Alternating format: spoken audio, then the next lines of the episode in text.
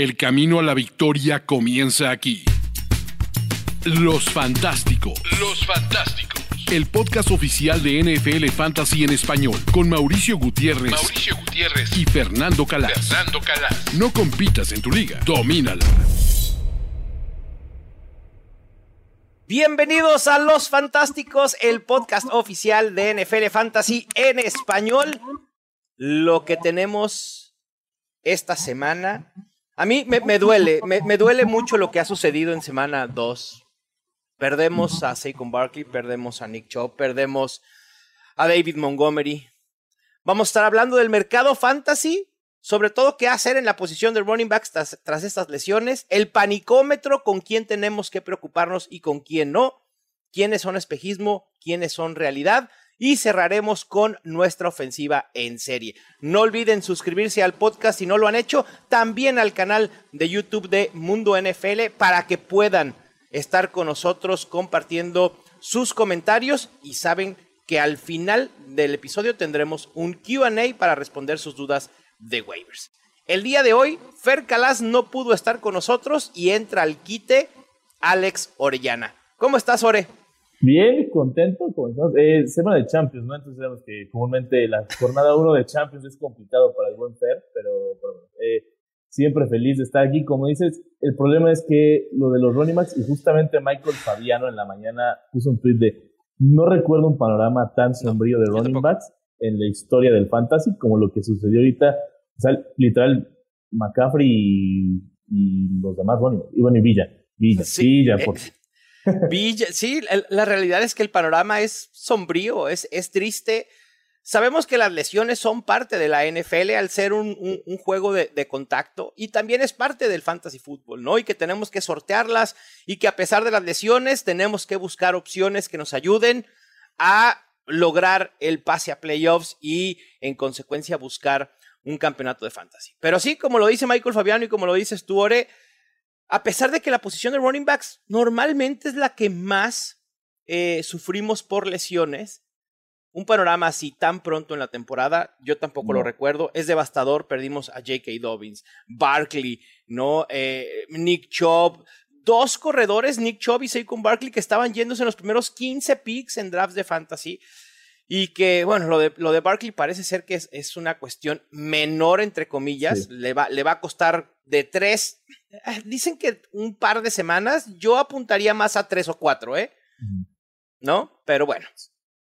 Bueno, Ore. Pues empecemos entonces y vamos con el mercado fantasy. Aquí está lo mejor, aquí están los selectos, llévelo, llévelo. Mercado fantasy. Ore, después de lo que ha pasado en esta semana 2, ¿quién es la mejor opción a reclamar de entre los running backs disponibles? ¿Es Craig Reynolds como una solución a corto plazo? ¿Es Matt Brida para tratar de aprovechar la ausencia de Saquon Barkley? ¿O sin duda es Jerome Ford en los Browns? Yo creo que para mí sin duda es Jerome Ford. Para mí no, yo no tengo ni siquiera un poco de, de temor con Jerome Ford, a pesar de que todos empiezan a decir, es que Karim Hunt va a regresar a los Browns y demás.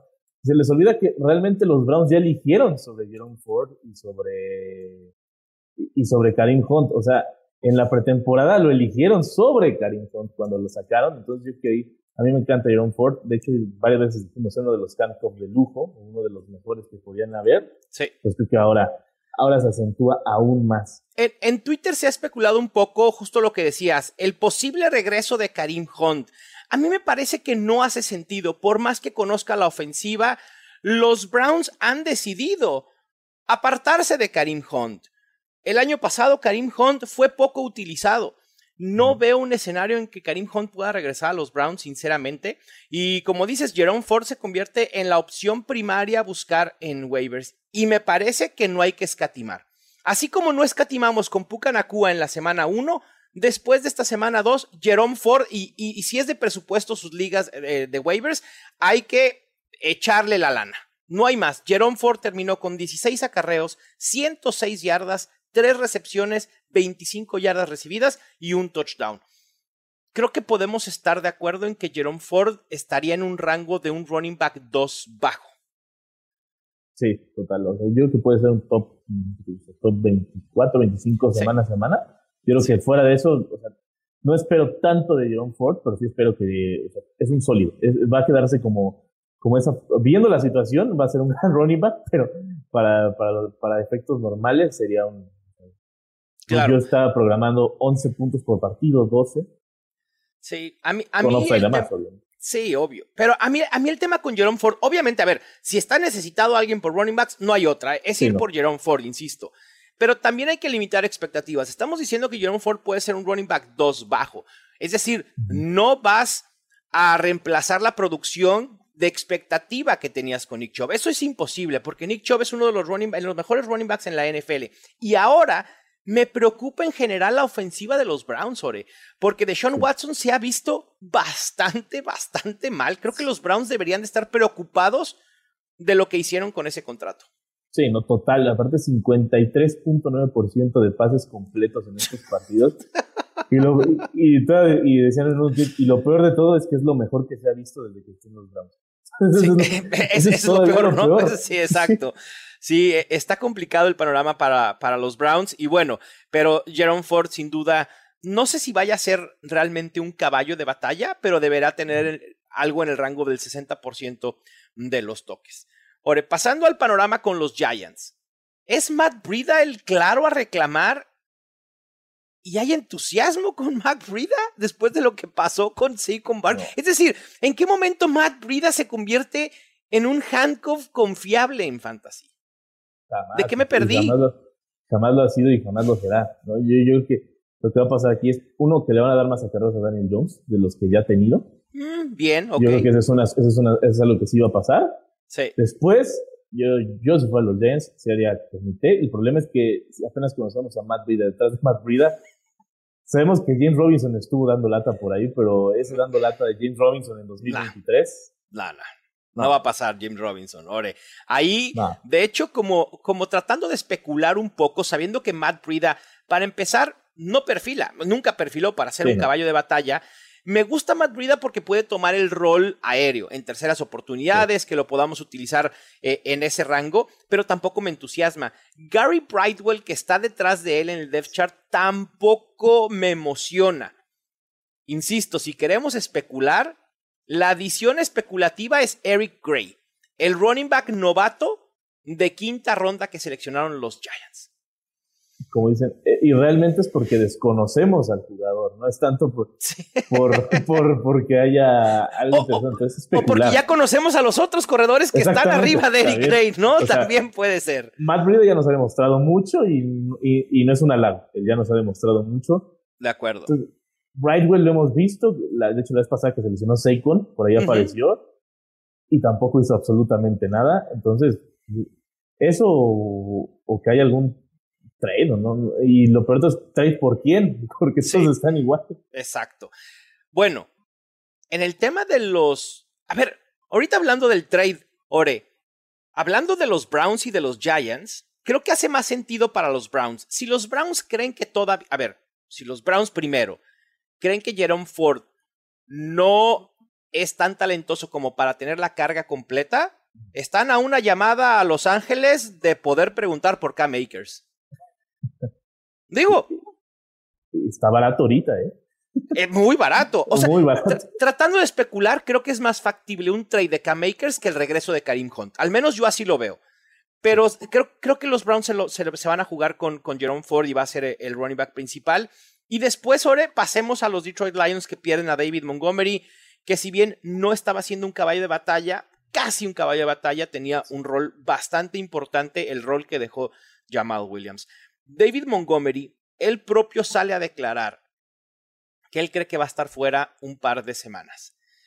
Yo tendría reservas con este optimismo de parte de los jugadores, porque si mal no recuerdas, Ore, Dionte Johnson nos dijo que estaba día a día. Ese día a día se convirtió en injury reserve. Y se va a perder los próximos cuatro juegos. O Hay dijo que estaba bien. Exacto, y ya se reagravó el tema de la pantorrilla, ¿no? Eh, eh, o del muslo. El tema con David Montgomery, creo que, a ver, hay que confiar en que pueda estar pronto, pero de inicio no creamos que Jamir Gibbs va a tener el rol completo en este backfield, porque nunca ha perfilado para ser caballo de batalla. Y si alguien creía que Jamie Gibbs iba a ser caballo de batalla, perdón, pero vivía en un mundo que no existe. Como diría en un mundo de caramelos. Sí, exacto. y hablando de caramelos, Craig Reynolds fue los que tuvo los toques tomando el rol de David Montgomery. Y me parece que es lo que podemos esperar a Craig Reynolds tomando un rol de 12 a 14 toques por juego. Obviamente el rol de Jamie Gibbs se puede incrementar, lo cual son buenas noticias. Pero también lo hablaba con Martín el, el domingo en el show de NFL Fantasy en vivo que él cree, y también me lo confirmó después de haber narrado el juego de los Lions, que él cree que Jamie Gibbs no está listo para jugar en el ritmo de NFL, sobre todo en asignación de bloqueos. Y creo que eso sí se ve. Y eso le ha pesado a Jamie Gibbs para poder, poder tener un rol mucho mayor. Así que Craig Reynolds es una buena opción a corto plazo. Ore, si Karen Williams está disponible en waivers, es el número uno por arriba de Jerome Ford. Todo, no, no hay más lo que se pueda con Kevin Williams. Ya nos demostraron que Makers se va a ir, no sabemos a dónde, pero probablemente se va a ir. Y si no se va a ningún lado, ahí se va a quedar en la banca o inactivo. Sí, pero. Kyren Williams, aparte ha sido una locura lo de Kyren Williams. ¿no? Sí. no, hay, manera, o sea, ya podría objetar, ¿no? Que quizás no, no tenía el capital y demás, pero con lo que ha demostrado y lo que ha hecho, y para cómo es Sean McVay, que es mano caliente, dámelo toda la vida, Kyren Williams, yo creo que ya no solo le ganó el lugar a Cam le dijo. Con permiso. Ve buscando otro lugar. Pero además, no solo es la inactividad de Cam Akers, Ore, también es que estuvo inactivo Zach Evans. Y esto es un, un, una, un mensaje directo de la confianza que tienen en Kyron Williams. Hay que recordar que en su momento creímos que Kyron Williams sería el caballo de batalla el año pasado, pero se lesionó. Hoy lo estamos viendo con ese rol y es importantísimo. Y por último, no lo puedo creer. ¿En qué, en, qué año vivimos? Ore, Zach Moss siendo caballo de batalla completo en una ofensiva, deja tú de los Colts, de la NFL. No lo puedo creer. Por años, ¿no? Se habló de Zach Moss en los Bills, Zach Moss en los sí, Sí, sí, y jamás pasaba nada. Veías cómo le ganaba Singletary tranquilamente. Pero aquí, o sea, el primero de JT, luego Ivan Hall lesionándose. Dion Jackson siendo muy malo. Entonces fue como de, ¿qué nos queda? Vas, y el volumen es el rey. Aquí manda definitivamente, entonces no hay nada que objetar las máquinas.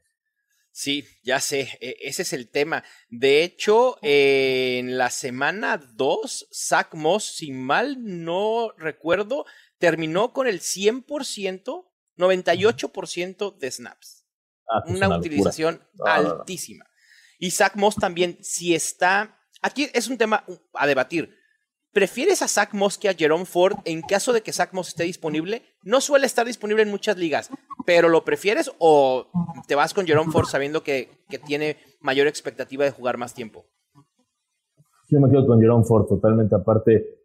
Talento, eh, situación y lo que puedo esperar de utilización. Creo que a mí me gusta mucho más Jerome Ford.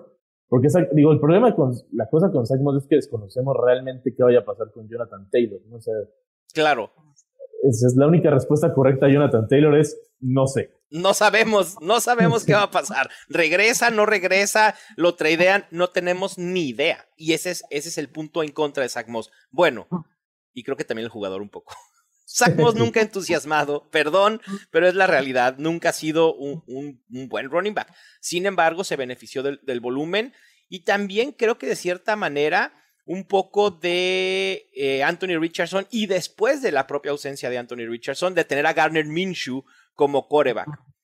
Sí, o sea, es que con Anthony Richardson, aparte qué belleza se vio Anthony Richardson. Sí, chulada. ojalá que pueda estar bien libre, libre de conmoción. Sí, pero qué locura. Entusiasma. Qué locura. En jugó, jugó la mitad, ¿no? Hasta donde recuerdo. Y con eso, o sea, iba en camino a ser el quarterback uno de la semana y por amplia diferencia, o sea, no poco, amplísima diferencia. Es una lástima lo de, lo de Anthony Richards. Aún así, lo que queda de bueno, creo que Isa está muy emocionado, si ya sabemos eso, pero. Sí, obvio. Y todos en los Colts creo que deberían de estar emocionados. Y aquí yo se los estuve, dice y dice y dice: Anthony Richardson tiene potencial para ser un running back top 12. Eh, hablando de receptores, Ore, eh, tengo en el listado a Josh Reynolds, Nico Collins, Jaden Reed, que creo que también hablamos de la semana pasada, Fer y yo, Tank Dell y Marvin Mims. ¿Es el wide receiver de los Lions el receptor a perseguir en esta oleada de waivers? Lo que lo de Amonra es justamente mi, sentido ahorita. Digo, no creo que sea tan grave yo que juegue. Aún así, Josh Reynolds todavía le tengo ciertas dudas. O sea, todavía no me, me falta algo. Como que no, no se la queda a Josh Reynolds.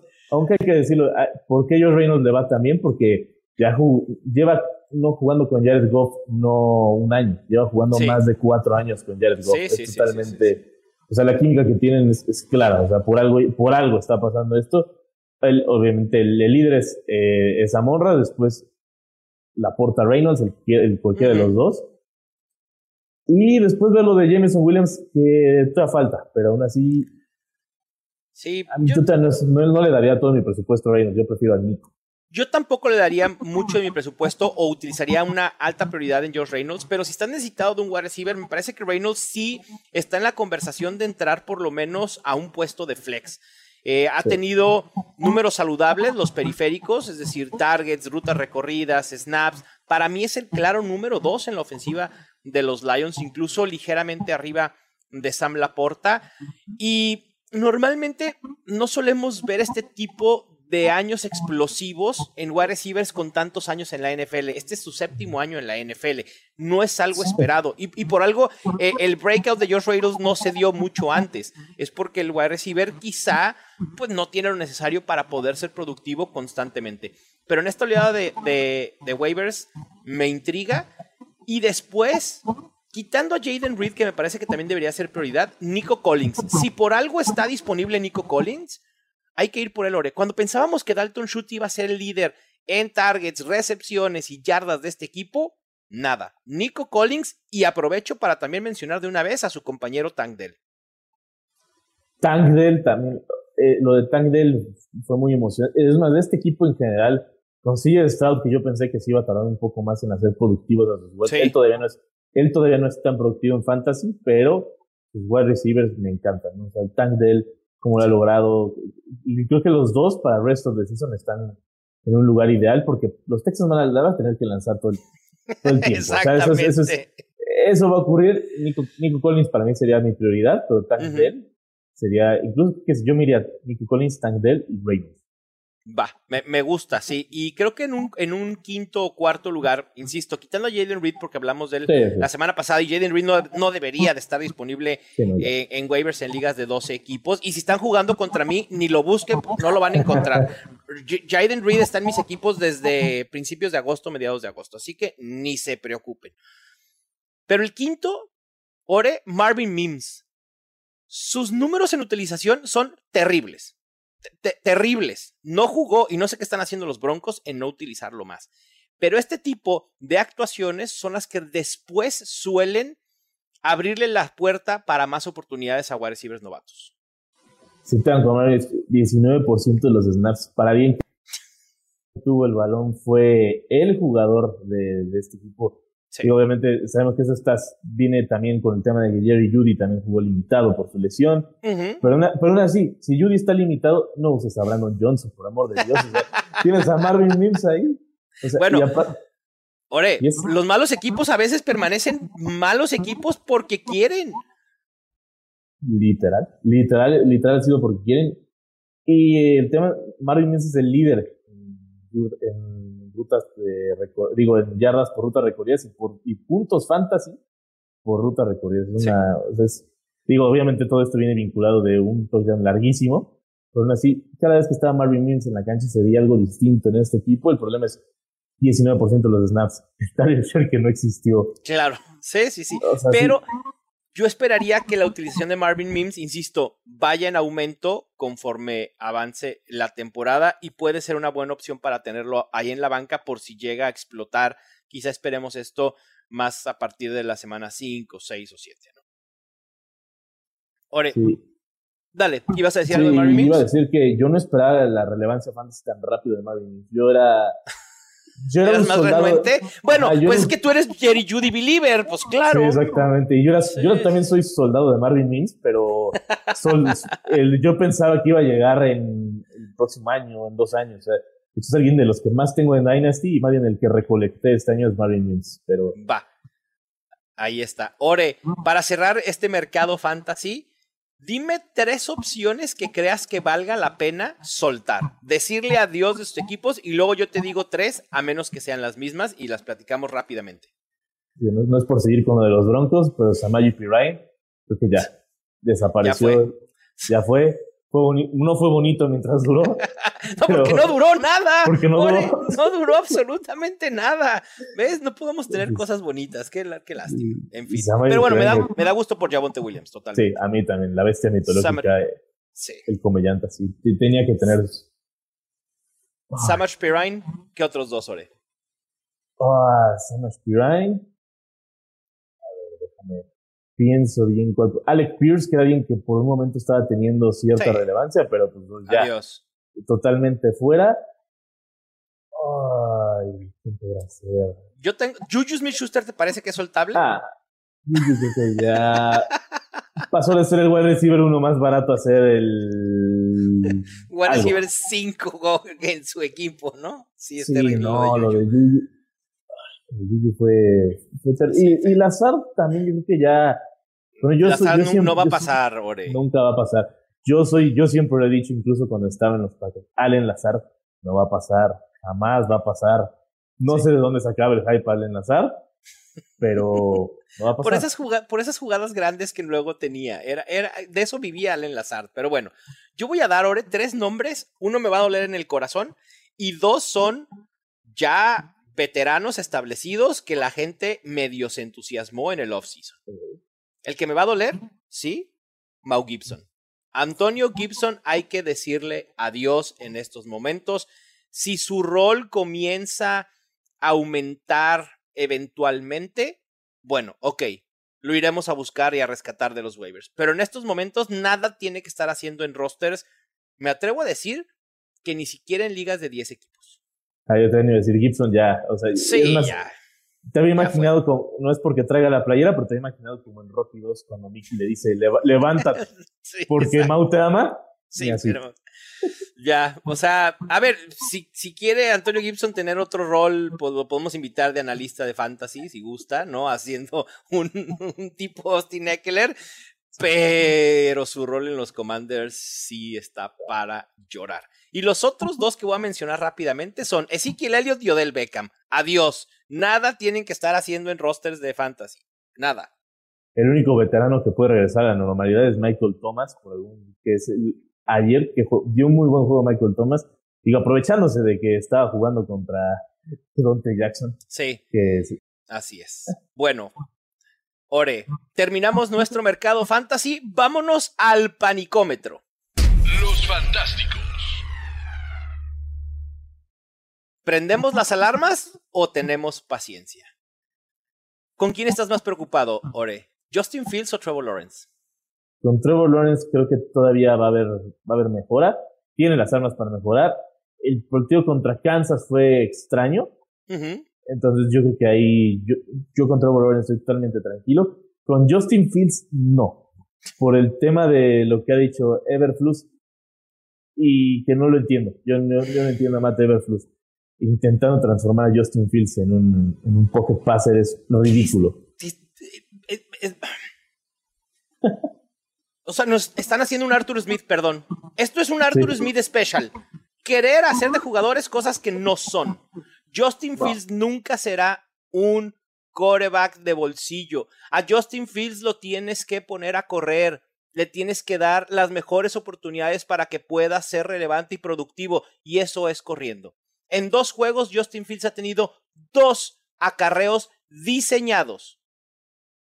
Criminal. Y me preocupa Justin Fields porque si le quitamos ese aspecto de correr, el brazo no se ve nada bien. Perdón, lo tengo que decir. lo- No. Yo sé que yo era uno de los principales en el barco de Justin Fields. No sé si incluso estaba hasta adelante en ese barco o en el timón. Pero es momento de decir, hey, a ver, espérame. Ya, para estas alturas ya debíamos de haber visto una mejora y no la estamos viendo. Porcentaje de pases completados muy bajo. Y si ahora quitamos esos, esos acarreos diseñados, cuidado porque Justin Fields incluso puede dejar de ser un top 12 semanal. Sí, y yo traicioné mis ideales por Justin Fields. Traicioné todos mis ideales de, como Packer eh, renuente que, que, he llegado a ser. Traicioné todos mis ideales. Creí que Justin Fields iba a ser el coreback 1. Invertí muy duro en Justin Fields en este, en este año. Y ni hablar, eh, no esperaba que Matt Everflux dijera, ¿qué está haciendo Arthur Smith? Déjame le copio la tarea. Vamos a ver qué está haciendo, porque además los Falcons van 2-0, Ore, pues a lo mejor están haciendo algo bien, ¿no? Dijo, a ver, ¿qué, qué hace? Dios ¿A mío. quién, ¿A quién puedo no usar? ¿Qué, qué tengo Es- que no usar para que funcione? Increíble. Lo bueno es que seguramente Justin Fields, me va a doler, otra vez me va a doler lo que voy a decir, pero puede ser reemplazable porque la posición de coreback suele ser bastante profunda en ligas de 10 o 12 equipos. Si es una liga super flex, bueno, ahí sí ya hay mayores sí. problemas, pero pues, ni hablar. Donde también hay problemas, Ore, en este comienzo de temporada es con Jamar Chase. Dos juegos consecutivos con menos de 10 puntos fantasy. Primera vez que sucede en su carrera. ¿Te preocupa o para nada? El jugador no, me preocupa más bien lo que está sucediendo con Joe Burrow. Ese es- Justamente. de ahí, está mi, ahí está mi problema con Jamar Chase. Porque desconocemos lo que está pasando con Joe Burrow, porque de repente jugó bien, jugó tranquilo y, y sale Zach Taylor a decir, veo muy difícil que juegue el lunes. El lunes. el lunes, o sea, si fuera el juego Ajá. del jueves, lo entiendes. Ajá, pero el lunes. El juego ¿No del crees, que, lunes. ¿No crees que sea así como para tratar de, de despistar al enemigo? No, eh, yo creo que en este punto ya, ya, ya se volvió algo, algo a considerar fuerte. Y, y, y el otro día Chato decía, y muy acertadamente, dijo, Jamar Chase está a unos cuantos partidos de que ese wide receiver uno que esperábamos falleciera. Esa expectativa de wide receiver uno de Jamar Chase compitiendo en el Olimpo se va. Yo no, a ver, bueno, o sea, sí tiene razón. Yo lo, yo lo quisiera ver de otra manera. Me parece que con un Joe Burrow limitado será muy difícil que podamos ver a dos wide receivers prolíficos en esta ofensiva como top 12 o top 15. Creo que algunas semanas será T. Higgins, como lo vimos la semana pasada, otras semanas será Jamar Chase. El problema es que será difícil, obviamente, eh, determinar cuál es la semana de Chase y cuál es la semana de, Sí. Higgins. Pero habrá que esperar. A mí también Chase no me preocupa porque sabemos de la calidad de wide receiver que es, pero sí me preocupa la situación en los Bengals con Joe Burrow. Otra situación, Ore, AJ Brown. 29% de target share para AJ Brown en lo que va de la temporada. Devonta Smith 29%. Parejísimos. Pero la producción claramente ha sido para Devonta Smith. ¿Te preocupa Don AJ Brown? No me preocupa porque realmente estuvimos un touchdown de que no estuviéramos hablando de AJ Brown como una preocupación. Gracias. Entonces, yo no tengo ningún problema con, con AJ Brown en estos momentos.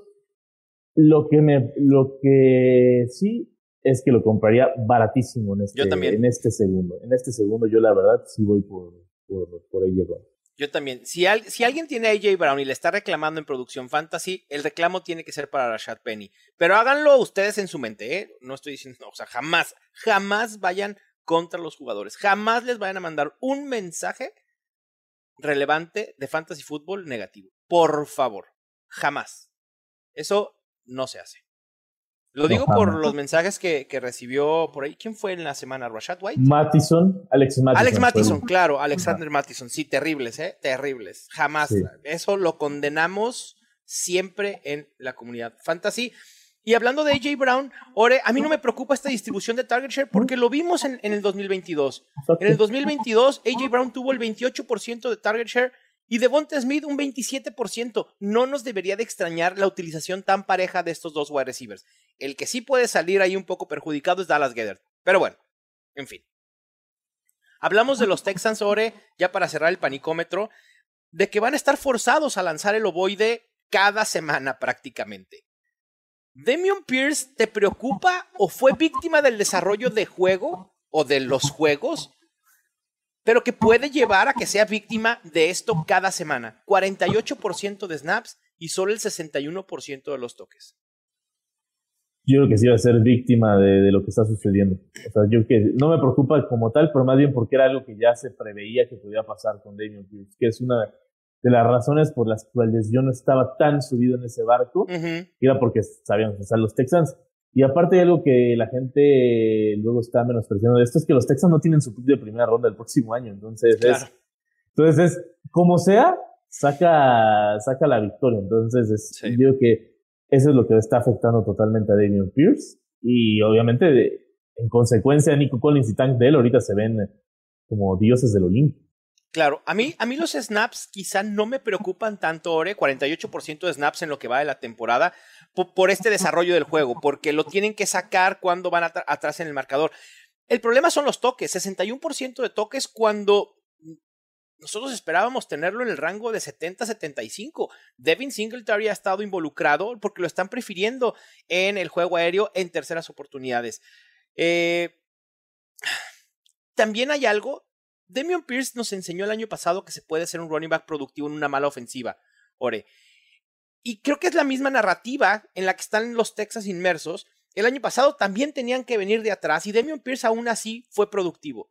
El problema, digo, gran diferencia, el año pasado el coreback era David Smith. Este año es CJ Stroud. Con CJ Stroud por lo menos puedes intentar pasar el ovoide. Sí, y bueno, el primer partido no se vio bien CJ Stroud, pero el segundo. Sí. Sin problemas. ¿eh? Yo creo que CJ Stroud todavía no es para alguien considerar con relevancia fantasy, pero para la ofensiva y todas sus armas, menos Dalton al parecer, todo está funcionando bien. Totalmente. Ore, bueno, pues cerramos el panicómetro. Espero que estén tranquilos con Jamar Chase, AJ Brown y, bueno, y Trevor Lawrence. Y hay que apretar el botón de pánico con Justin Fields y Damian Pierce. Ahora vámonos a realidad o mito o espejismo, como le quieran llamar.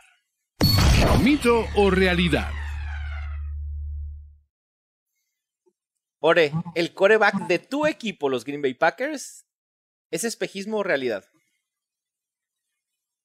yo diría que ya es una, es una realidad. Yo confío, en Jordan Love. Yo confío en Jordan Love. No, ore. No, pero a ver, a ver, vamos, vamos a un punto.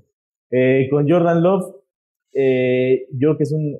¿Por qué creo que puede ser una, una realidad? Por lo que le están dando, cómo lo están, cómo están tratando los Packers de, de, dar las armas, intentar que, que funcione como tal eh, la situación yo me voy tranquilo con, con Jordan Love. Yo no. Obviamente, lo que sí creo es que va a haber una regresión. No va a lanzar tres touchdowns cada partido, pero creo que se va a volver un streamer constante. O sea, para mí, la cosa es que yo lo voy desde ahí, desde ese punto de streamer constante, no pensándolo en titular. No, streamer sí es, puede ser una realidad, pero... Ore, en estos momentos es el coreback 2 en puntos ah, fantasy, solo detrás de Kirk Cousins. Eso no lo hace. O sea, ¿lo, ¿lo ves como top 12? No, yo lo veo un sólido top 15. O sea, creo que hasta ahí. ahí estamos de acuerdo. Su realidad de Jordan Love. Yo donde pongo la alarma con Jordan Love, pero así total, es el porcentaje de pases completados. Ya lo hablamos con Justin Fields hace un rato. De entre corebacks con al menos 25 intentos de pase, Jordan Love es el coreback 31. Cuidado, porque esto se puede poner feo eventualmente cuando los touchdowns no estén en el rango de 3 por juego. Así que hay que tener cuidado. Jordan Love es utilizable en el enfrentamiento indicado. Tal cual. Ore, Brian Robinson es mito, espejismo, realidad. ¿Qué es don Brian Robinson? Brian Robinson, yo creo que viendo, sobre todo viendo el tema de Antonio Gibson, ella es una realidad. Sí, yo también también creo que es una total realidad. Running back 4 en acarreos, running back 14 en yardas recibidas. Brian Robinson con el rol, quitándole el rol a Antonio Gibson y además desde el fumble en semana 1, en el segundo cuarto, Brian Robinson tiene 35 toques, Gibson solo 5. Ese es el problema con Brian Robinson. Después, Ore, Raheem Mustard. ¿Es realidad? Raheem Monster, yo creo que mientras no esté Jeff Wilson, es una realidad, antes de que empiece el cochinero de, de los Dolphins. No sabemos siquiera si va a estar Jeff Wilson, Ore. Si no está, yo full Raheem Monster hasta que David Shane haga algo, pero hasta ahora no hay nada, no hay nada ahí en David Shane, que es otro que si lo tenías, yo ni siquiera ya especularía con Shane por ahora. Es que no, no va a pasar en el futuro cercano, ¿eh? 8% de snaps en semana 2 en su debut, mientras que Monster 73% de snaps, el 70% de toques. También creo que Raheem Monster es una realidad como un running back 2 medio sólido, ¿eh? Con upside en algunos momentos. Vamos al backfield de los Bills. James Cook vio bajar sus, su utilización. En semana 1 bajó del 61% al 58% y en acarreos del 67 al 49. Sin embargo, tuvo un aumento en rutas recorridas de 50% a 56%. ¿Es una realidad James Cook como un running back top 15? Creo que sí, yo sí me quedo con James Cook. Yo estoy tranquilo con, con la utilización, la ofensiva. Él como jugador, creo que la explosividad que ha demostrado es muy buena.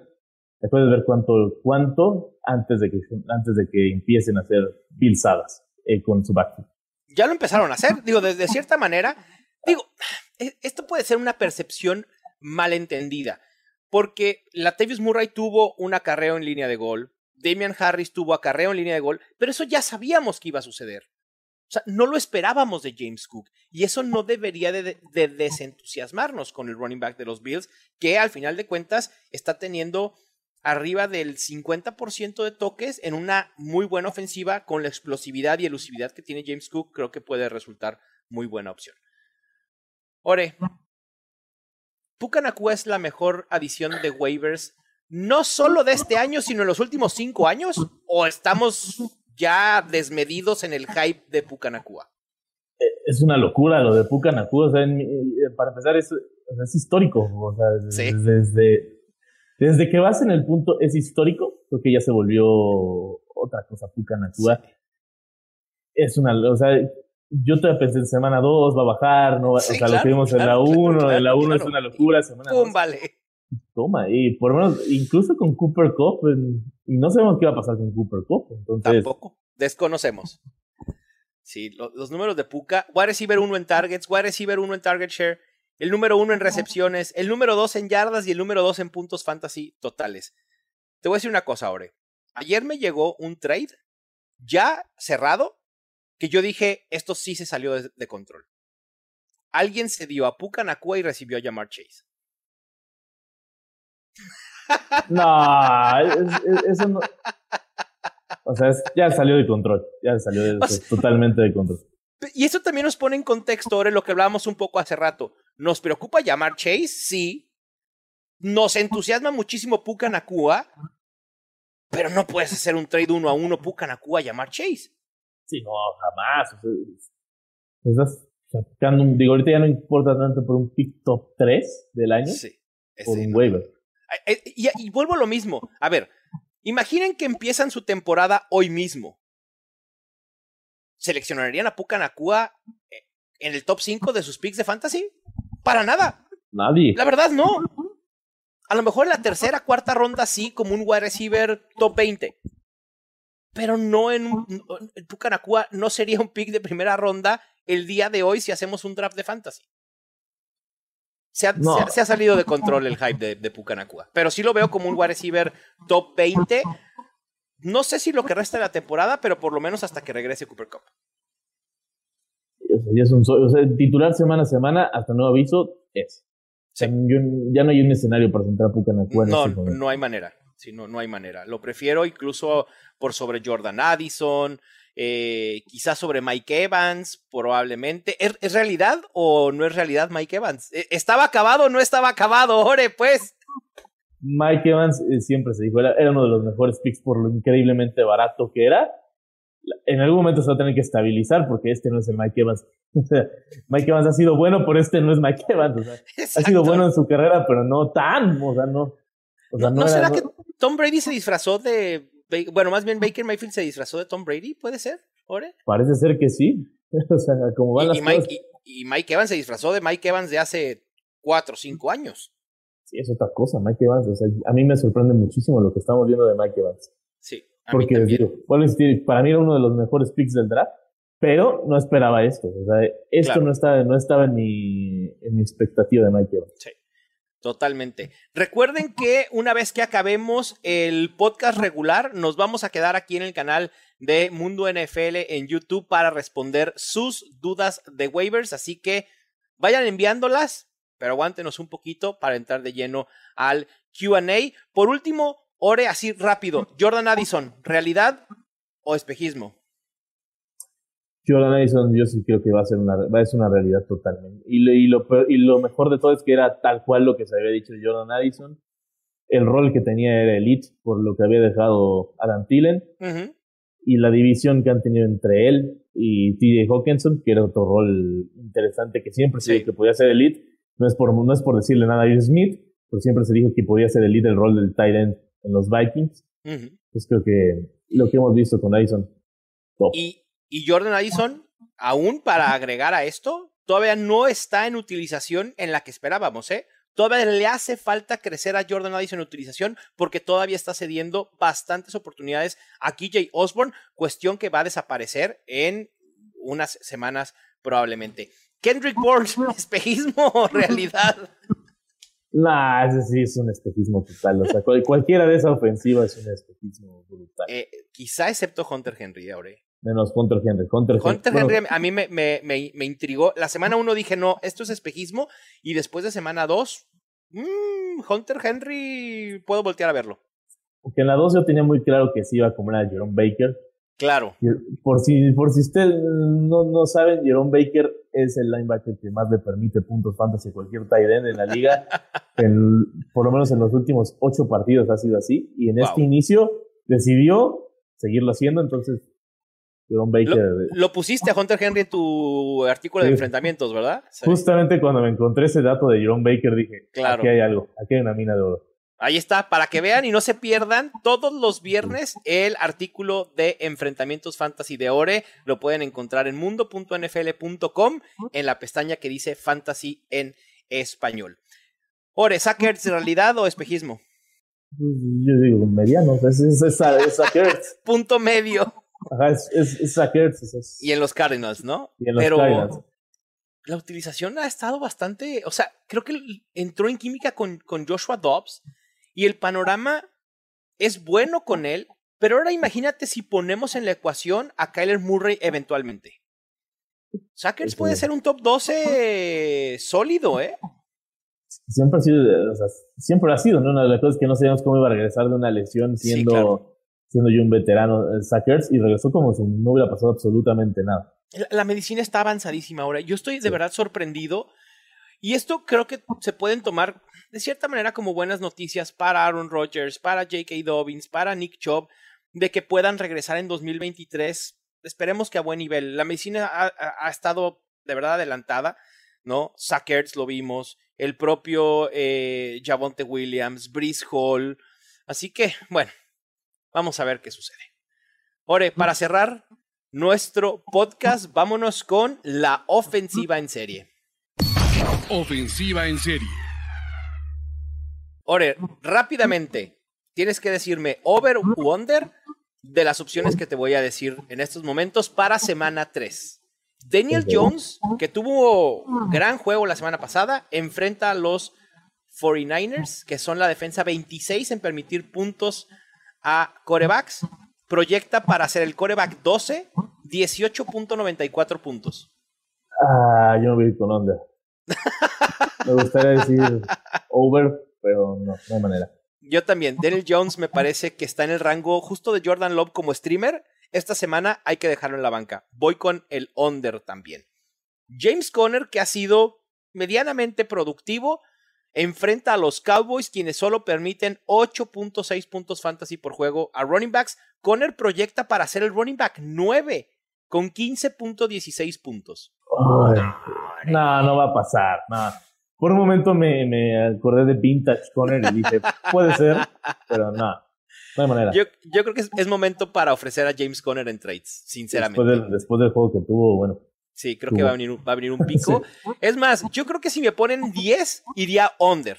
Así que no, no confío en James Conner. De hecho, estoy preparando el Start Time System. Spoiler alert, ya saben qué running back va a salir. Tan tan, así de fácil, ¿no? Y ahora, eh, Ore, una batalla. AJ Brown con 13.91 o Devonta Smith con 13.85 frente a Tampa Bay, la doceava defensa que más puntos fantasy permite a wide receivers. ¿Quién genera más puntos de los wide receivers de los Philadelphia Eagles? Yo voy a quedar con AJ Brown esta vez. Bien, eh, me gusta. Sí, yo que es, es, el partido de AJ Brown. Voy a enfrentar, voy a, enfrentar a, a, una buena a una buena defensiva, pero una defensiva que siempre, incluso en las eras Brady, que ya lucen como si fuera hace mucho tiempo, eh, siempre tuvieron mala secundaria. Yo me voy a quedar con eso. Creo que para ella Brown va a ser su juego, aunque Devonta Smith obviamente va a tener lo suyo. Yo voy a ir con el mega over para AJ Brown. Y creo que va a ser juego. Me voy a volver loco, predicción loca. 120 yardas, dos touchdowns. Para, para que todos los que estaban dudando Exacto. Se acaben las dudas con AJ Brown por completo. Y ahora, para pasar a la posición de tight end, uno de los Packers, Luke Musgrave, cinco puntos fantasy enfrentando a los Saints, el mejor equipo contra tight ends en el 2023. Eh, me voy a quedar con Under, porque este no es, este no es el juego, este no es el juego de Luke. ¿Crees que regrese Christian Watson y esto afecte la distribución de volumen o todavía no está listo Christian Watson? Más bien creo que va a haber un cortocircuito de esta ofensiva, enfrentando a los Saints, que es una gran defensiva. Entonces, el espejismo de Jordan Love, por cierto. No, no, pero Jordan Love va a lanzar 102 yardas, 3 touchdowns. Mientras sean a Jaden Reed, todo bien. Así que, muy bien. Ore, pues cerramos con esto. Los fantásticos, muchísimas gracias por acompañarnos. Si te quieres quedar al QA, bienvenido. Si tienes cosas que hacer, lo entendemos. Pero muchas gracias por pasar aquí a los fantásticos. Extrañamos a Fer Calas, también decía alguien en los comentarios, ¿también está en Injury Reserve? No, tuvo cosas de trabajo que surgieron ahí de último minuto y no nos pudo acompañar, pero bueno, Ore, te mando un abrazo. Abrazo y me quedo, me quedo un ratito para la... Venga, eso. Muchísimas gracias a todos por acompañarnos. Recuerden suscribirse al podcast si no lo han hecho.